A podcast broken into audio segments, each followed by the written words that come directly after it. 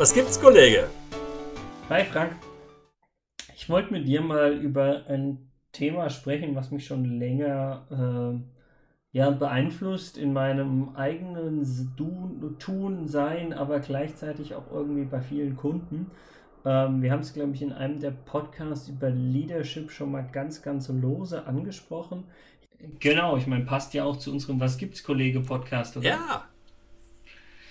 Ähm, also für mich ist es halt einfach so, ich finde, wenn man von Mitarbeiter spricht, dann hat es irgendwie sowas von einem Gespräch auf, ja, oder besser gesagt, nicht auf Augenhöhe, sondern das ist dann irgendwie schon so, ich schaue nach unten und sage meine Mitarbeiter. Wenn ich aber von Kollegen spreche, ist das ganz klar ein Gespräch oder ein, ein Erzählen auf Augenhöhe, jedenfalls wenn ich mit den jeweiligen Personen, über die ich da spreche, äh, spreche. Und ich finde, das ist ganz wichtig, hat auch mit diesen verschiedenen Leadership-Themen, die wir auch schon besprochen haben, irgendwie viel zu tun.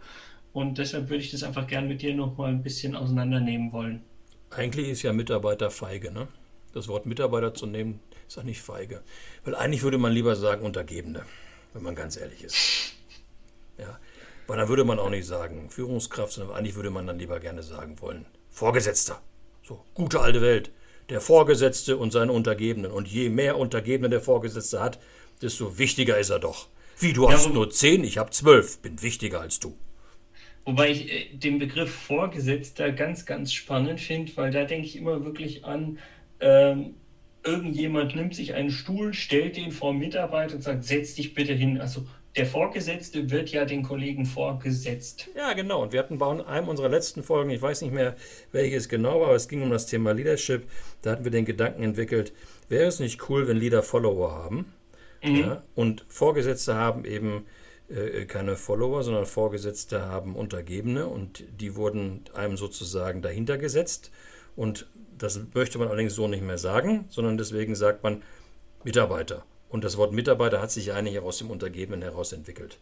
Aber es offenbart einen Führungsstil, den wir, glaube ich, nicht mehr so zeitgemäß benennen. Ja, wobei, also wenn, wenn wir die Wörter jetzt nochmal auseinandernehmen, Mitarbeiter ist, finde ich, insofern schon mal ein Tick positiver, weil das zumindest das untereinander zwischen den verschiedenen Mitarbeitern irgendwie schon nochmal fördert. Wohingegen einfach Untergebener ist wirklich nur so ein Ich schaue auf euch herab und miteinander, also Mitarbeiter ist dann zwischen diesen Kollegen, um mal den Begriff zu verwenden, schon nochmal ein Tick schöner oder positiver als äh, einfach nur Untergebener. Ja, ich wollte ja auch bewusst ein bisschen provozieren. Ist dir gelungen? Ich wollte nochmal sozusagen dieses das Fass aufmachen welches Führungsverständnis möglicherweise dahinter liegt.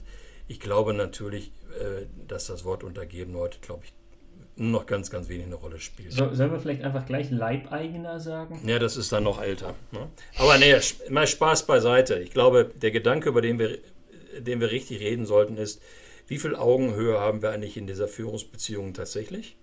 Ja. Ja, zwischen, zwischen der Führungskraft, dem Chef oder wie immer du diese Person nennen möchtest, und wie viel Augenhöhe lässt diese Person zu, wie viel Augenhöhe fordert sie auch, ja. Und dann haben wir natürlich die nächste Frage, ist aber auch, wie viel Augenhöhe haben wir im Team untereinander. Das, ja. das sind zwei, zwei, so Dinge. Ne? Und ähm, ich glaube, so auf einer Mitarbeiterebene kann man untereinander schon sehr auf Augenhöhe unterwegs sein. Ja. Es fehlt aber vielleicht dann auf Augenhöhe gegenüber der Führungsperson, gegenüber dem Chef.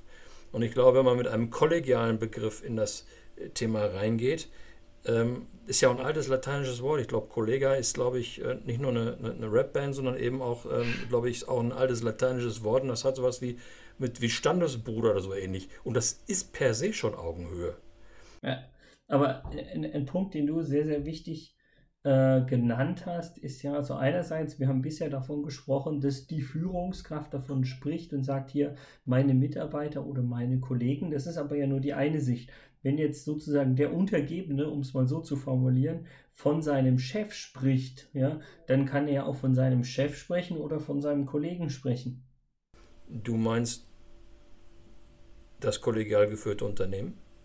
Ja, also schaue ich sozusagen als, als ähm, Mitarbeiter, um mal den Begriff zu verwenden, schaue ich nach oben zu meinem Chef oder schaue ich auch aus der Sicht äh, auf Augenhöhe und sage, hier, lieber Chef, du bist zwar mein Chef, so. aber ich hm. sehe dich einfach nur als Kollegen, ich schaue sozusagen auf die Richtung. Und es Bin ich fein, aber nimm das Wort nur weg. Sein. Nimm das, Was Wort, meinst du? nimm das Wort nur weg. Ich, äh, nicht äh, nur auf den Kollegen, sondern gerade auf den Kollegen. Ja. Ja, ja klar.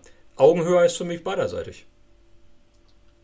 Und äh, wenn du beiderseitig das Ganze machst, dann bist du eben genau dort, äh, wie du gesagt hast, das kollegial geführte Unternehmen, dass ich dann wirklich sagen kann, ich habe einfach, ähm, ja, je, jeder führt dieses Unternehmen mit. Da gibt es ja dieses coole Buch von Österreich und Schröder, das mhm. kollegial geführte Unternehmen. Hast du mir sogar mal empfohlen vor einem halben Jahr. Habe ich mir dann mal gekauft und es mal durchgelesen. Und den Ansatz finde ich. Durchgearbeitet wahrscheinlich eher. Nein, nein, ich habe es durchgelesen. Ich will nicht, okay. ich will nicht angeben, ja. Ähm, ich habe es durchgelesen, in einigen Stellen auch quer gelesen. Ist ein, ist ein cooles Konzept, das geht ja sogar noch weiter. Das geht ja sogar so weit, dass sich ähm, Kollegen untereinander führen, dass wir alle Kollegen sind. Und der Gedanke ist natürlich auch schick, aber dann doch sehr weit von dem entfernt, wie die meisten Menschen in Unternehmen sozialisiert wurden. Weil überleg mal beispielsweise, du bist jetzt irgendwie für dich undenkbar weit weg. So ein 56, 57-Jähriger im Unternehmen, der schon seit, weiß ich, vielleicht 25, 30 Jahren arbeitet und der noch von Menschen geführt wurde, wo das Wort Untergebener und Köpfe zählen wirklich schick war damals. Ja. Und diese Leute haben so viele Erfahrungen gemacht mit einem solchen Führungsverhalten. Die sollen plötzlich anfangen, auf Augenhöhe mit einer Person zu reden, die dann Chef ist, die auch gerne signalisiert, du kannst mit mir auf Augenhöhe reden. Aber es sind so viele Erfahrungen in der Vergangenheit gemacht worden, so viele blutige Nasen gemacht worden, geholt worden, wenn man mal Kritik, wenn man mal Feedback seinem Chef gegenüber gesagt hat. Wie kriegt man das in die Köpfe der Menschen, dass es ein cooles Konzept ist, auf Augenhöhe mit seinem Chef zu reden? Und an, an der Stelle kann ich aus eigener Erfahrung sagen, wir haben ja schon in, in einer unserer Folgen über das Thema Feedback gesprochen. Weil ähm, genau dieses äh, Szenario bin ich gerade selbst am, am Erleben, wenn man so will, ähm, dass es einfach wichtig ist, dass man dieses Feedback gibt und, und wenn man eben erlebt, dass derjenige noch in diesem alten Gedankenkonstrukt ist, dass man ihm da nur raushelfen kann, wenn man ihm erklärt, was, was man sieht und wie man es feststellt. So jedenfalls meine Erfahrung. Ich glaube, das wird noch nicht reichen. Ich glaube, nee, du kannst ist, nur eins. Ich, mindestens der erste notwendige Schritt. Ja, das macht die Tür auf. Ich glaube, man kann die gesammelten Erfahrungen von den Menschen, die sie über die Jahre gesammelt haben, ähm, nur dadurch äh, löschen oder überschreiben, indem sie neue Erfahrungen machen. Und ich glaube, die moderne Führungskraft, die auf Feedback steht, die auf Diskurse steht, auf Proflikte, so hatten wir es ja mal genannt, müssen wir noch prüfen, ja. ob das ein gutes Wort ist, ja, die, die auch auf Augenhöhe steht, die muss einfach am laufenden Band ihren Kolleginnen und Kollegen die Erfahrung geben, oder Erfahrungsmöglichkeiten geben, das zu erleben, wie es ist, wenn man so umgeht miteinander.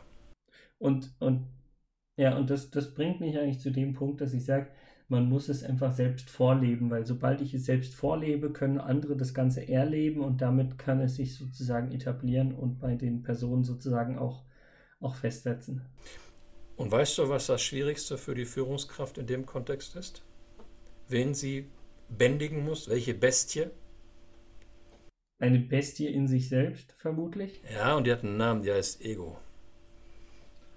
Ach, diese drei Buchstaben. Ich hätte sie als Ich bezeichnet, aber gut. Nenn's, nenn's von mir aus. Ich ist sehr wurscht, ja.